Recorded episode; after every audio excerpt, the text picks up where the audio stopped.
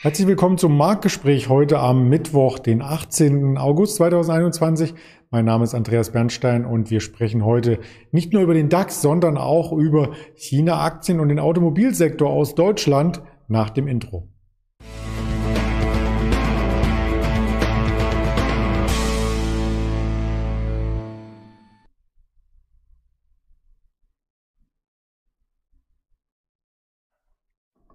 Das Ganze ist vorstrukturiert hier thematisch zu sehen in der Präsentation und ich möchte es natürlich nicht alleine besprechen, sondern zusammen mit dem Patrick, den ich herzlich willkommen heiße. Hallo Patrick. Hallo Andreas, ich grüße dich. Hallo, wir haben uns nicht abgesprochen mit dem Hemd, das wollte ich nochmal hinzufügen für alle Zuschauer, aber ja, es äh, zeugt von Dynamik, die Farbe zumindest habe ich aus der Farblehre entnommen, was man beim DAX aber nicht sehen kann, denn der ist seit Anfang der Woche in so einer Konsolidierungsphase, dringt nicht mehr in die alte breite Range ein, unter 15.800, kommt aber auch nicht mehr über die 16.000. Was denn da los? Genau, also erstmal muss ich sagen, ich weiß gar nicht, wofür die blaue Farbe überhaupt steht in der Farblehre. Äh, von Vertrauen, daher, Vertrauen und Dynamik. Deswegen viele Finanzseiten okay. haben blau, ja. Habe ich hier wieder was gelernt. Ähm, nee, so richtig dynamisch sieht das noch nicht aus. Ähm, wir sind jetzt ja über die 16.000 Punkte gelaufen. Und seitdem ist da so wirklich so, so ein bisschen, ja, ein bisschen äh, Erholungsstimmung eingekehrt. Ähm, wir, wir, rutschen da nicht zurück in die, in die alte Range, ähm, schießen aber auch nicht nach oben raus. Also ähm, da fehlen aktuell so ein bisschen die Impulse. Ähm, wir haben äh, inflationstechnisch, äh, kommen wir auch nochmal gleich drauf zu, äh, zu sprechen, äh, so ein bisschen die Gefahren, die aber auch gleichzeitig dann wieder für ein Investment in Aktien sprechen, ähm, weil man ja eben einen Wertgegenstand hat, der dann eben auch vor der Inflation geschützt ist. Auf der anderen Seite ist es natürlich ein Problem für die Konjunktur, wenn die hier überhitzt und man die Inflationsrate deutlich äh, überhalb der gewünschten Range der Zentralbanken hat. Ähm, von daher glaube ich, kommt heute Abend noch ein bisschen, bisschen mehr äh, Musik rein in den Markt, äh, wenn dann die Sitzungsprotokolle der FED veröffentlicht werden.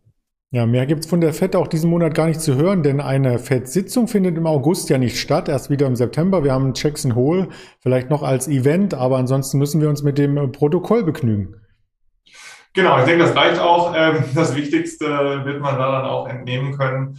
Und ähm, ja, da bleibt es dann natürlich spannend. Also ist gerade auch die Ölpreise, die da die Inflation beeinflussen. Und ich glaube, dass man da schon äh, auf dem falschen Fuß, äh, Fuß erwischt wurde. Man sagt jetzt, dass die Inflation nur temporär so hoch sein würde äh, oder sein wird jetzt auch ähm, auf, auf mittelfristige Sicht. Aber ähm, sowohl die FED ist, glaube ich, überrascht, als auch die Markterwartungen sind von dieser hohen äh, Inflation überrascht gewesen. Äh, von daher äh, bleibt das spannend und äh, stellt natürlich auch ein hohes Risiko dar. Ja, überrascht ist man auch als Anleger, wenn man sich in den letzten Tagen die Automobilwerte angeschaut hat. Die waren nämlich einheitlich unter Druck und auch heute, das ist der aktuelle Screenshot von vor mittlerweile 20 Minuten, die Daimler, die BMW, die Volkswagen, alle sind unter Druck und ja, ähm, die Volkswagen wollen wir nochmal gesondert uns anschauen, denn da gibt's äh, schon wieder so eine Art Zwangsurlaub. Kann man das so ausdrücken? Genau, also Zwangsurlaub ist, äh, ist hier ein guter Begriff. Also wir haben jetzt schon seit, seit einiger Zeit das Problem der, der Halbleiterchipsmangel.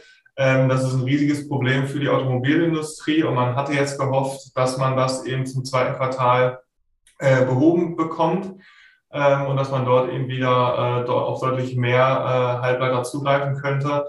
Ähm, jetzt musste man sich bei VW insbesondere auch eingestehen, äh, dass das Problem in der zweiten Jahreshälfte sich sogar noch mal verschärfen könnte. Das heißt, ähm, dass man noch stärkere Engpässe haben könnte und somit äh, wurde die Belegschaft jetzt auch für nächste Woche, glaube ich, war das in Kurzurlaub geschickt. Das heißt, dort wird dann eben äh, Kurzarbeit, nicht Kurzurlaub, Kurzurlaub wäre schön, glaube ich, Kurzarbeit, das ist weniger schön, ähm, geschickt, dass dort eben nur die, die Frühschicht ähm, dann eben äh, ja, zur Fertigung bereitsteht und ähm, also Experten gehen auch davon aus, dass man hier vielleicht sogar erst eine Erholung im Jahr 2023 äh, zu sehen bekommt. Und das wäre natürlich ähm, nochmal sehr, sehr dramatisch äh, für die Automobilindustrie. Das sieht man auch am Kurs von, von äh, VW jetzt insbesondere. Vor einem halben Jahr etwa standen wir noch bei über 250 Euro, was jetzt die Vorzüge angeht.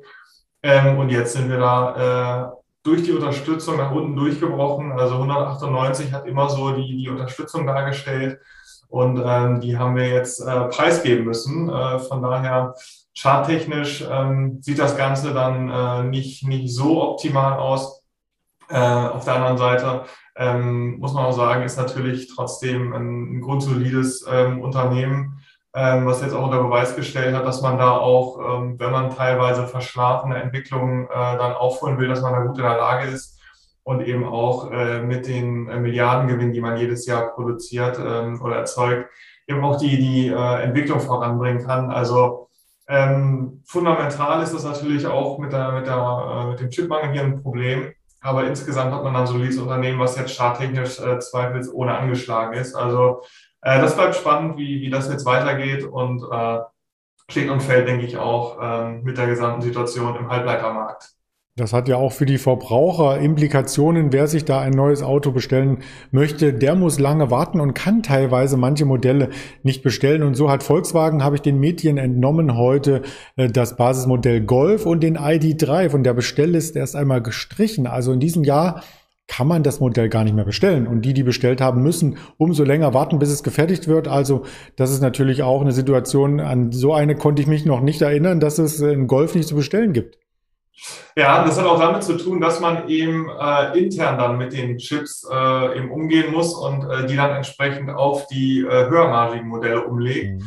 Ähm, also gerade Porsche wird da, was man so lesen kann, so ein bisschen bevorzugt behandelt, weil das eben natürlich die Modelle sind, wo die Marge deutlich höher ist, den höheren Ergebnisbeitrag leisten. Ähm, aber es ist jetzt auch kein Selbstläufer, also das ist auch nicht in Stein gemeißelt, dass man jetzt ähm, als, als äh, Porsche hier eben auf die äh, auf die Chips zugreifen kann, weil es ist natürlich auch ähm, für die, für die äh, Kunden, die im, im Bereich äh, der Mittelklassewagen unterwegs sind, äh, auch natürlich ungünstig, wenn man da jetzt ewig auf den Golf warten muss, den ich bestellen kann. Das schädigt die Marke natürlich auch. Von daher kann man das jetzt nicht so pauschalisieren, dass dann alle Chips eben an, an Porsche und äh, die, die höhermargigen Produkte gehen. Aber äh, insgesamt kann man das schon so ein bisschen abfedern und intern dann zuteilen. Äh, aber die Situation habe ich auch noch nie erlebt, dass man da äh, so lange auf ein Auto warten muss oder dass da sogar gesagt wird, ähm, dass es in diesem Jahr nicht mehr lieferbar ist oder bestellbar sogar. Ja, vielleicht der Aufruf an alle Zuschauer, wenn Kapital nicht so die äh, Rolle spielt bei der Autobestellung, kein Golf bestellen, sondern Porsche Taycan oder so, die können dann wahrscheinlich äh, schneller ausgeliefert werden. Wir schauen drauf und werden darüber weiter berichten, was sich hier ereignet und bleiben auch bei Chips hängen, denn die Chips kommen ja vorrangig aus dem asiatischen Raum und im asiatischen Raum ähm, gibt es nicht nur diese Lieferengpässe, sondern es gibt auch Restriktionen und die haben in den letzten Wochen immer mal wieder hier mit in der Berichterstattung etwas ausgebreitet. Erst heute wieder verschärft China die Regeln für Tech-Konzerne ab dem 1. September sogar. Es wurden auch ähm, Zwangsbeteiligungen vollzogen am TikTok-Klon, also an ByteDance, am ähm, Twitter-Klon in China zum Beispiel. Und die Eingriffe von Peking gehen eben auch noch weiter mit Verstaatlichungen. Das verschreckt natürlich die Börsianer. Der erste Chart, den wir mitgebracht haben, das ist die äh, Tencent-Aktie, die erheblich unter Druck geraten ist, die jetzt auch deutlich unter 50 Euro gefallen ist, umgerechnet. Einige Beteiligungen von Tencent haben hier sogar Minus erwirtschaftet. Wir hatten zum Beispiel den äh, Börsengang von einer Beteiligung im Februar hier mit